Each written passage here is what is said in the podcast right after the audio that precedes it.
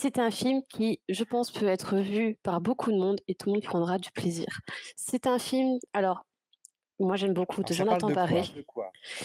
Alors, le très particulier parce que le sujet est dur. Quand on fait un résumé du film, on se dit: «Ouh là, c'est pas drôle du tout ça» et en fait, Jonathan Barré a le talent d'arriver à en faire un truc super sympa.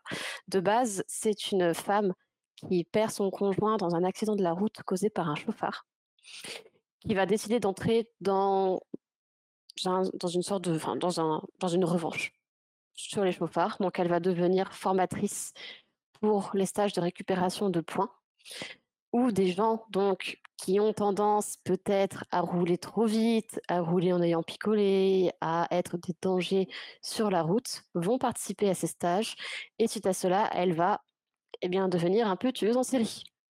Elle va les éliminer quand certains deviennent, à son sens, trop dangereux. Alors oui, le thème du film n'est absolument pas drôle, je vous l'accorde, c'est terrible et c'est là qu'entre le talent de Jonathan Barré. Pour ceux qui ne le connaissent pas, c'est son 3e grand film, si je ne me trompe pas, après, heu, La folle histoire de Max et Léon et Les vedettes. Donc à chaque fois, on retrouve, heu, le duo du Palmachot, qui font partie de tous ses films. Bonne conduite aussi, le duo Palmachot représente le duo d'enquêteurs et c'est Laure Calamy. Alors vous l'avez déjà vu un peu partout, je pense, Laure Calamy. Pour ceux qui ont regardé 10% elle porte un des rôles principaux de de 10% et c'est une fabuleuse actrice. Heu, son conjoint est joué, parce qu'il est mort, par Thomas N'Gijol. Ce que je trouve absolument, heu, extraordinaire, c'est de voir, heu, comment ils ont mis en scène ce conjoint décédé. Rien que pour ça, c'est un talent dingue et dans ce film, on est vraiment sur un sujet, pour le coup, là aussi, qui est très grave, mais qui est traité avec une grande légèreté, avec un humour, là, par contre, bien dosé. Alors, je vous rassure, c'est pas le film du siècle, vous allez pas en garder un souvenir impérissable, mais par contre, vous allez passer un très bon moment.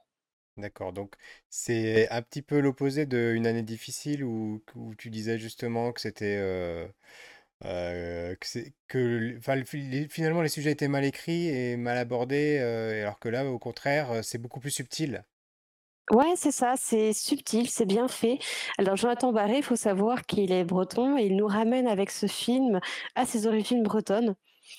Moi, je ne suis pas bretonne, mon conjoint l'est. Je l'ai regardé avec mon conjoint et c'était vraiment très sympa car lui, je voyais qu'il rigolait sur plein de choses que moi je ne comprenais pas car en fait, ce sont juste des références à la Bretagne, des jeux de mots par rapport, aux locaux ou des choses comme ça. Il me dit: «Là, ce nom de ville-là, c'est complètement inventé, mais tu t'en es même pas ren rendu compte tellement ça sonne breton» et c'est vrai.